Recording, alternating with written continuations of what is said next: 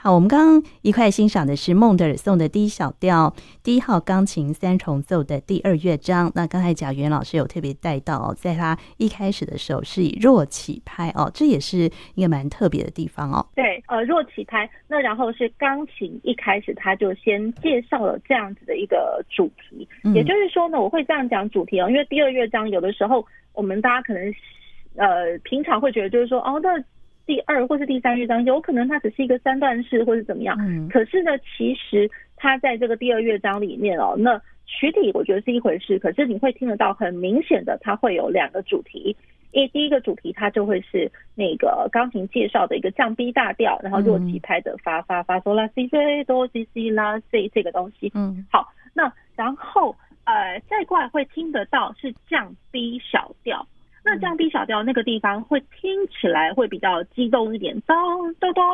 滴滴滴哒滴滴哒哒哒滴哒哒。它一开始是降 B 小调，可是当当然它后面它会稍微就是绕到了那个降 D 大调这样子。嗯，好，那然后它的呃伴奏型，也就是说我的钢琴的搭配的部分呢，它会变成是稍微激动一点点的齐奏三连音和声这样子。嗯嗯，叭叭叭叭叭，嗯，哒哒哒哒哒，这样。好，那所以基本上哦，我觉得它的两个主题呃，已经呈现出一个不一样的呃性格，嗯，性格上面是稍微不一样的。那可是他在呃演奏方式或者说他的写法上面呢，我觉得在在也都还是会。会让人联想到就是 Mendelssohn 他的呃无言歌，嗯，无言歌就是常常都会有非常漂亮的旋律，然后大家会记得那个旋律，那然后下面会有一个伴奏的部分，钢、嗯、琴伴奏这样。对，就是他第二乐章的部分哦，比较有歌唱性这样子吗？歌唱性比较歌唱性，嗯、对对。那然后呢，呃，歌唱性的话，呃，又不至于就是说好像会有一点点小误会，会觉得就是说他可能会是一个。嗯呃，三段体的那个 lullaby 啊，或者什么的，嗯、我觉得这这个第二乐章倒倒还没有，还还不是这样子，它就是一个比较行动的行板，流动的行板。那它这首三重奏啊，其实呢，它篇幅还蛮长的，有四个乐章啊，全部的长度演完大概有半个小时哦。对，差不多。在他那个那个年代，好像就是他们经常会为了沙龙，所以写这样子一个室内乐作品演出吗？呃，算是，因为我会觉得就是说。嗯其实自古典时期开始，我觉得这样沙龙形式的那个音乐会，其实就还蛮兴盛的了。嗯，那然后只是说，呃，在于就是，比如说浪漫时期哦，我觉得呃沙龙就是更加的呃，我觉得其实就是延延续着之前的时期来讲，我觉得沙龙是一直一直都在文人雅士的一些聚会都在，嗯，然后更可以去聚焦的是，我会认为。因为乐器它的制作，或者说它的呃，因为它的制作，然后它可以呃演奏出来，它可以展现出来的一个感觉是更加的厉害。嗯，就是乐器制造的技术是更加精良。那也就是因为这个技术更好了，所以我这个乐器能够表现的能力，比如说力度上，或者说张力，或者说我的音色上面，比如说在高音域不会爆掉之类的。那那或者说我的钢琴，我可以再去。负荷得了，呃，更加的、更加大的力度，或者说更小的些微的这种呃力度上的变化，这样，不管是怎么样，都可以去呃展现出来了。所以我会觉得，就是说，除了独奏乐器本身它很厉害之外，那呃，在浪漫时期，呃，独奏独奏乐曲。大家会觉得就是说，哇，怎么好像越来越不好练的那种感觉？有超技啊，有什么情感上的冲突啊什么的，越来越不好表现。那可是也因为不好表现，我我觉得才能更更加的显示出，就是说，哎，我们独奏家演奏的时候演奏的一个本领啊，哦、这样越来越难，挑战越来越高。对，对，对，那然后再过来，大家会发现就是说，浪漫时期的，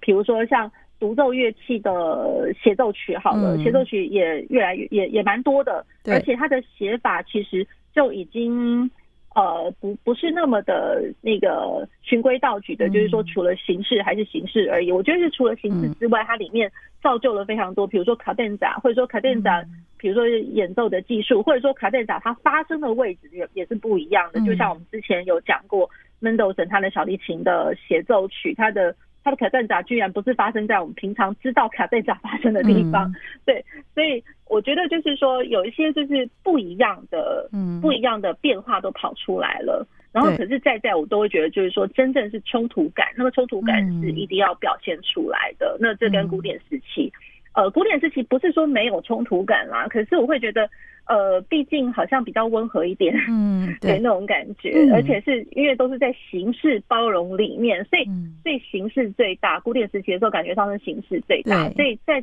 里面再怎么样冲突，好像你也会不太去注意到，就是说冲突有多大，嗯，对。可是我觉得浪漫时期的话，有一点是把这个冲突感给越来越发扬光大的那种感觉，嗯。对，所以我会觉得，哎，这是蛮特别的一个地方。嗯，所以在他这个作品里面，可以听到一点那个冲突感吗？是哪一部分？呃，针对我觉得就是说，不管像我们刚刚介绍第一乐章或第二乐章，然后它的两个主题，我都会觉得它性格上面是一个很很大的不一样。嗯，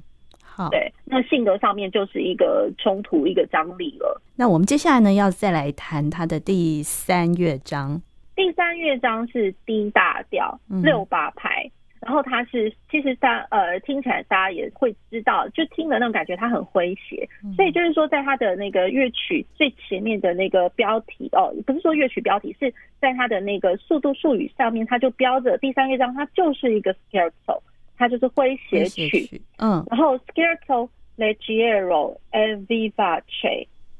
嗯，Scherzo 诙谐曲，Leggero 很诙谐的，然后跟很活泼、很轻快的，e vivace 很活泼的这样子。好，那所以呃，它的调性的意象，它调性已经变成低大调，嗯、那低大调又加上很活泼，而且又是六八拍，那我会觉得，那这样子给人家的一个联想就还蛮多的。嗯，那。像大家一开始会听得到第三乐章，它其实是有那个节奏动机的哒滴哒滴哒滴哒滴哒，嗯，那所以第一个弱起拍，这个这个就是很明显，我觉得蛮好玩的弱起拍。那然后再过来呢，会听到它很呃每一个每一个拍子，就是比如说我的呃，因为每一个小拍都是八分音符，然后再更细分十六分音符，流动一直一直不停不断的。跳动的八分音符，不停的滚动的十六分音符，嗯，这样子，对。那我会觉得它这样在在都是显示出它的那个活泼的所在哦，嗯，对。那然后再过来给人家印象，因为一讲到 Scherzo，大家会会开始去联想一下哦，这个 Scherzo，你会觉得说，哎，从哪里好像听到这样子的一个东西呢？嗯，对。也就是说，我们之前我们上一集节目有有跟各位介绍到，比如说像。仲夏夜之梦，嗯，对，仲夏夜之梦里面他的 Scherzo，嗯哼，那或者是说像仲夏夜之梦，当时我们也稍微提到，比如说像呃孟德松他的小提琴协奏曲，他的中乐章，嗯、对，就你只要听到他的那个他的快，都会去联想到，哎、这个好像很很滑稽的，很轻松愉悦的，嗯、或者说有一点邪虐的那种感觉，嗯、很诙谐的。对，所以我会觉得，哎，这个也会是 Mendelssohn 他除了如歌般的这样写作，他很擅长之外，嗯、那我觉得长动的这样子的一个氛围，嗯、长动的感觉 perpetual，对，那我觉得这个长动感呢，也常常会出现在孟德松的作品里面，所以也因为这样的长动，就造就他的难呐、啊。那我的钢琴独奏乐器就一直这边动来动去，也也就也就罢了。那当我现在是三个乐器合在一起。嗯那三个乐器同时都有跑动的十六分音符，哦、同时都在跑动。嗯，那或者是说我的呃三个乐器哦，比如说我的弦乐也跟着钢琴在做哒哒滴哒哒哒哒滴哒哒滴哒哒哒哒哒滴哒哒哒哒哒哒。那其实呃，我觉得这个就是在演奏上面大家的默契跟功力哦，嗯、那就要非常的厉害了。第一个稳定度一定要很够，对，要不然在这个乐章里面很容易记，很容易 screw up。会会就是说，哎，你跑你你你跑你的，我跑我的，这样子，大家速度不一样，跑的不一样快。对，大家想大家想的那个可能基本拍或者说基本的那个速度不一样的时候，那就糟糕了。嗯，对对。所以就是说，大家呃在欣赏，就是说这个第三乐章它很诙谐，嗯，可是可能一方面也要去想象一下，今天如果说我是真的设身处地，我真的就是演奏的那个人的时候，然后。设身处地去想一下，哎，那我们在排练的时候，我们应该要去注意到什么？然后你就会知道，哎，这个这个第三乐章听起来没有到多简单。对，哦，对，没有到多简单。对，我觉得就是说诙谐之外的另外一面呢、啊嗯。好，那我们现在就先来听他的第三乐章。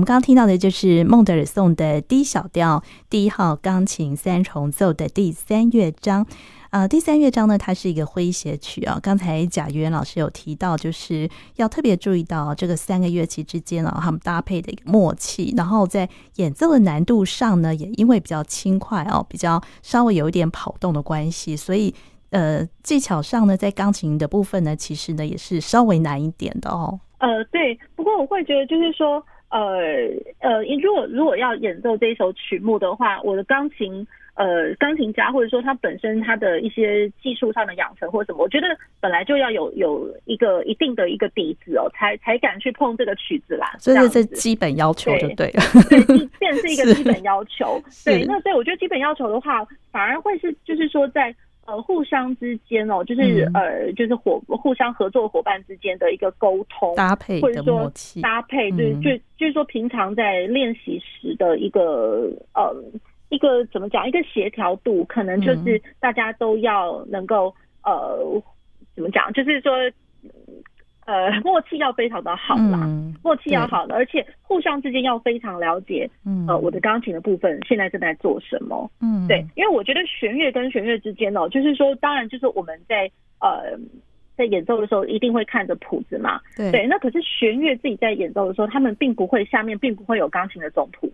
哦，对，那在弦乐之间，就是我可能小提跟大提之间，因为。互相搭配的话，你大概可以预期得到，哎、欸，它后面它或者说它可能过了几个小节之后，哎、欸，这个乐器它可能会出现什么样子的一个主题动机，或者说它可能会突然有一个就是在呼吸的一个瞬间，它可能要做些什么这样子。对，那可是当弦乐都还没有钢琴总谱的时候，那我们也不能说只是一个猜测。那所以就是我我自己都还蛮建议，就是说在练习的时候，弦乐呃除了自己的一个呃。就是它的分分谱之外啦，嗯、那它的需要旁边也稍微摆着钢琴的总谱。哦，对，虽然你不需要，就是说从头到尾一直这样摆着，因为有时候可能你在翻谱或什么也会觉得很忙乱，很麻烦，就是要要一直翻谱。对，对。可是就是说，当你在练习的时候，你必须一定要知道，就是钢琴在干什么。嗯哼，要不然常常就会很容易就会变成，就是说钢琴跟弦乐是分道扬镳的一个状态。嗯，这样子。对对。那然后再过来论演奏技巧，因为我会觉得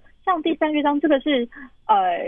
我觉得就是就如同我刚刚讲的，大家都要有某种底子啦。嗯，对。那可是就是演奏的一个技术上面也没有到那么的难，可是就是说要搭配，然后它那个感觉效果要好，那可能真的是需要有一点点。呃，有一个标准在，可能就是练习的时候，大家都要朝着那样子的一个目标前进哦。嗯、那我这个让我会联联想到，比如说我们之前的节目也跟各位提过，很久很久以前了，就是那个贝多芬，贝多芬他的那个 Grand Fugue，他的大赋格哦，大副格。对，然后他的那个副歌，那个其实是弦乐四重奏嘛。嗯、对，那可是我不晓得大家还记不记得哦，他就是从头到尾，第一个你会听得到那个意象，就是哒当哒当哒当哒当，就是附点节奏。嗯、然后再来过来就是说我搭配的这个附点节奏，我有可能我的一个声部之间我会有一些大跳。嗯，对，就是呃在乐器这乐曲之间，它可能对旋律旋律上面它的音符它会大跳。然后，当我每一个如果只是一个乐器一个声部的大跳，那就罢了。那我四个乐器都在做大跳的时候，那还得了啊？哦，对。那然后再过来，我四个乐器全部都会有呃，同时一直都在跑动的，嗯，呃，那个十六分音符。更何况当时那一首曲子，它的十六分音符，通通都是在做一些对位、副歌对位。哇，那这更难哎。那就成就了，我会觉得就是说我单我单一声部演奏的时候，我可能技术上可能都还好，我可能音可以拉得很准，我的节奏可以拉得很准。问题是，当我四个乐器搭配在一起的时候，能不能互相听得到？它其实是一个副格的一个写作手法，然后它的音程的一些跑动，会不会有什么像呃什么一些规律啊，或者什么的，或者说主题跟对题之类的？那。更更更在于就是说，我的乐器之间，当我大家会有一些错综复杂的呃大跳跟那个附点节奏的时候，嗯、那我附点节奏这样在交错，嗯、那交错的附点节奏，那就真的就是，如果演奏的不好的话，听起来真的会蛮阿杂的。哦、对，对真的。那如果说我全部都是十六分音符一直在跑动的时候，嗯、你可能会觉得。好，我大部分我大不了就是听到就是说，大家不整齐的十六分音符，也就是这样子。可是如果说十六分音符再加上大跳，然后再加上附点节奏的话，那就不得了了。哦，对。对对，所以我会觉得就是说是在合奏之间的一个默契，然后这个默契我会觉得呃是蛮难的，就是这个这一点让我觉得难，然后去成就到他好这样子。对，所以要透过不断的排练，不是光一个人好就可以了哈。所以这也对对对，我觉得就是说在练习，当然呃，有的时候专业的演奏家或者说一般我们现在的学生们什么，可能不见得排练时间会很多。嗯，问题是你要如何去，就是说马上去抓到那个重点，就是说，哎，我今天我练习目标就是我必须要知道别人在干什么。嗯。对，那我觉得那是比较有一点效率，可能在之前事前的那个读谱、读谱，然后呃，还有就是多听呃录影、录音这样子，嗯、我觉得事前的功课倒还蛮重要的，然后去成就就是说大家搭配在一起的那个那个标准，嗯，心目中的标准这样子。对，好，那然后他的第三乐章哦，就是回到孟德颂他的钢琴呃三重奏第三乐章。然后它是 D 大调，嗯、那算起来，呃，大家听到它的那个形式架构是 A B A，嗯，然后再加上一点点的扣打这样子。那它的 A 段就是钢琴去起始的哒哒滴啦哒滴哒滴啦，好，那然后呢，我的 B 段其实听起来好，我好像就是。呃，一个主题动机从一到终，嗯、所以我的 B 段听起来也不过就是第一主题的，就是互相之间的模仿，所以一直会听得到就是 imitation 这样子。嗯、那模仿竞奏，那然后再过来回回头来的这个呃 A 段哦，然后这次的话是小提琴它起始的哒滴啦哒滴哒哒。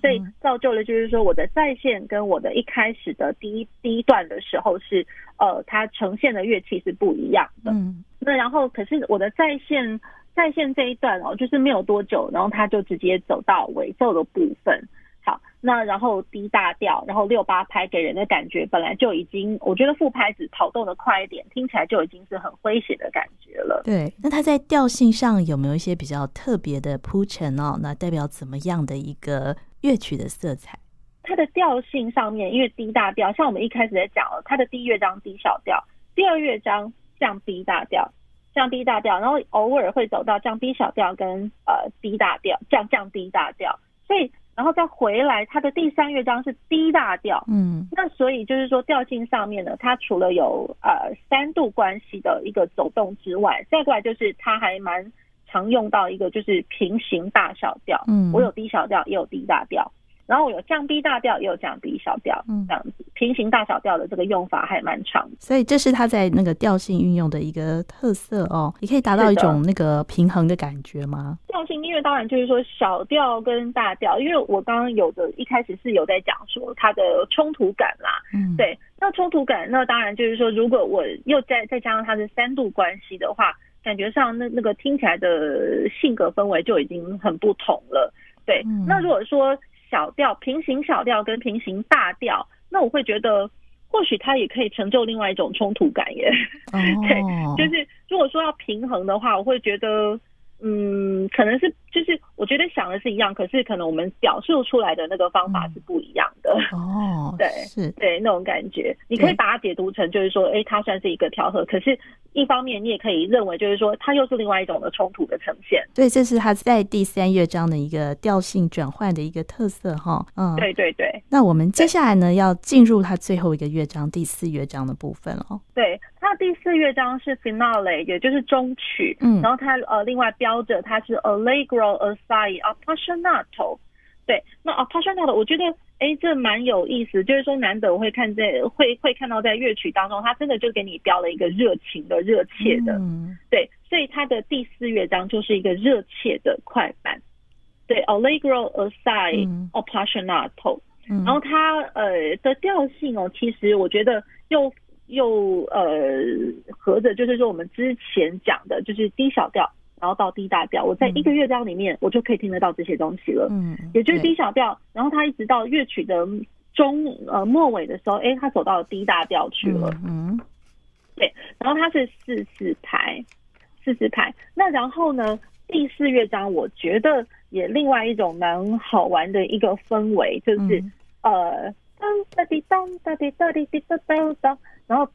我光这样唱的时候，嗯、可能大家会觉得哦，好好玩哦，它好像是一个就是进行曲一般的 那种感觉，哦、对，有点像，嗯，有点像。可是殊不知呢，如果说真的去对照那个乐谱哦，嗯，就会发现说，哎，自自拍，等一下，它是它是弱起拍开始的耶。哦，对，所以我觉得哎、欸，好好玩哦，它跟我们的那个第二乐章不也蛮像的嘛？我们第二乐章也会是，一个弱起，它听起来乍听之下，你以为它是强拍出来，结果没想到，哎、欸，看乐谱它是弱起拍。嗯，对。对对，所以我会觉得又又回到我们一开始有在讲他那时候在讲第二乐章的时候，就浪漫主义时期的一些作品哦，你经常会听到，就是就是说，哎、欸。好像强拍弱拍不分的那种感觉，嗯、对。可是既然是强拍弱拍不分，那当然我们在演奏的时候哦，我觉得我们也不能去想，就是说啊，那好，那我就不要分啊，全部都不要有小节线，不能这样想啊。嗯、对，对，我觉得它造就了一个就是一个模糊的一个感觉。嗯，然后我觉得那个模糊有一点类似，就是说重量上就是它一点重量的模糊，然后造就了一个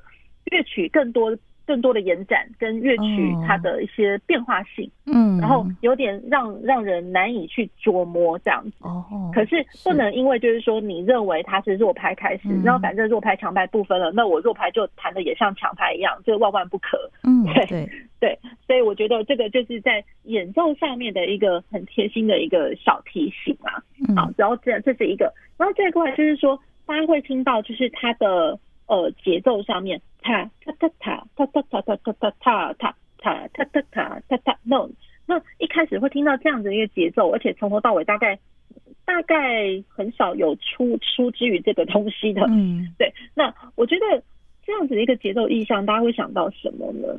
我自己会想到的是，它有点像是进行曲。哦，对，就是刚刚老师有提到它那个旋律，有点像进行曲的感觉。嗯，对。就是说，它它的那个节奏上面，其实它仍然会有一点点长短短长短短那种感觉。那你会觉得，就是说，即便那个长，它一开始的长拍根本是在弱拍上面，对，可是仍然会有长短短长短短，对，然后让我就觉得好像有点是。Foreign taste 的那种感觉，就是好像是境外国外，就好像莫达特那时候，你会觉得他澳国人怎么写了一个土耳其进行曲那种感觉，很有异国风情，对，就是那种那种感觉。对，那所以比如说像这样子，我觉得这样子的一个联想，比如说像贝多芬，贝多芬他的钢琴第一号钢琴协奏曲的最后那个乐章，嗯，对，我觉得也蛮好玩的，听起来也都会有那么一点点 Foreign taste，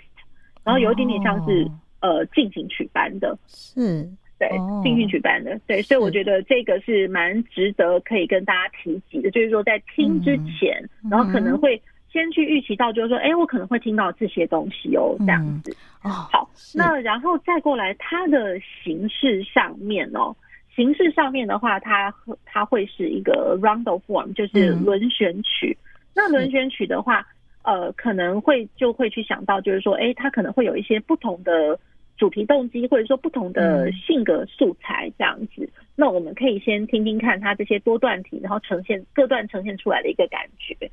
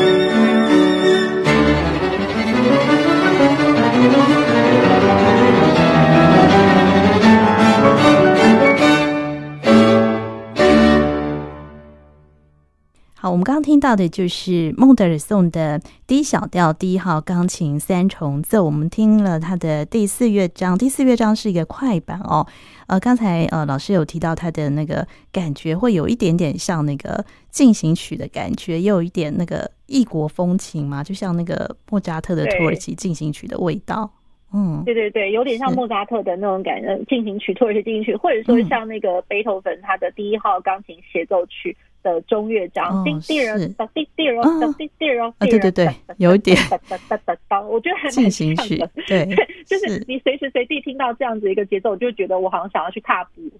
想要去踏步的那种感觉，这样是。那然后，可是我会觉得，就是说，在这样子的一个氛围里面呢，就因为 Mendelssohn 他当时，我不是讲说他在写作的时候，他经过他的作曲家朋友的给他一点小建议哦，就是那个。那个 Ferdinand Hiller 这位人士，他给他的一些小建议，所以就是说，在第四乐章的钢琴部分，你会觉得就是说哇，不可思议的，怎么该有的一些就是技术性哦，比如说滚过来又滚过去的那个和声式的爬音，或者说快速音群，或者说很快速的 arpegg，就是对 swirling arpeggio，就是快速的那个爬音哦，滚过来滚过去，常常会听得到。那或者是说。像呃，我的和声上面可能会有一点点小小的厚厚厚度的和声，然后两只手都是和声的时候，好像在做对位那种感觉，所以我厚重的感觉也有，我跑动的感觉、长动的感觉也会有。嗯，对。那所以就是说，在我们这个进行曲意象之外，然后大家可以去聚焦在，就是我钢琴的部分还真的有一点小难度这样子。对，那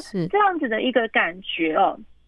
我觉得也蛮像，就是说像。各位如果有机会再回头去听一下，因为我们之前的节目有介绍过，就是孟德尔颂他的 Scottish Symphony，就是说他的苏格兰交响曲，嗯，然后他的第四乐章，然后我觉得听起来那个性格上面也有一点点相仿。哦，是。这样。子，对，那我会觉得就是说，在 Mendelssohn 他其实我我说实在话，就是说在他的这个室内乐的作品，我觉得在在都可以去想到。就是你会联想到，比如说，呃，第一个就是他的舞剧音乐那种《仲夏夜之梦》，然后再过来就是说，哎，会听得想得到他的那个苏格兰，或者说他的其他的那个交响曲的一个呃，就是呈现出来的一个氛围。偶尔你就会觉得说，哎，怎么哪边好像似乎听过，或者说甚至像是那个 Herbert 那个 Overture，就是那个。对，就是我们之前有介绍的那个芬格尔洞序曲，我觉得也蛮蛮像的，这样就是有的时候会这边联想那边联想，都会觉得有点相关联。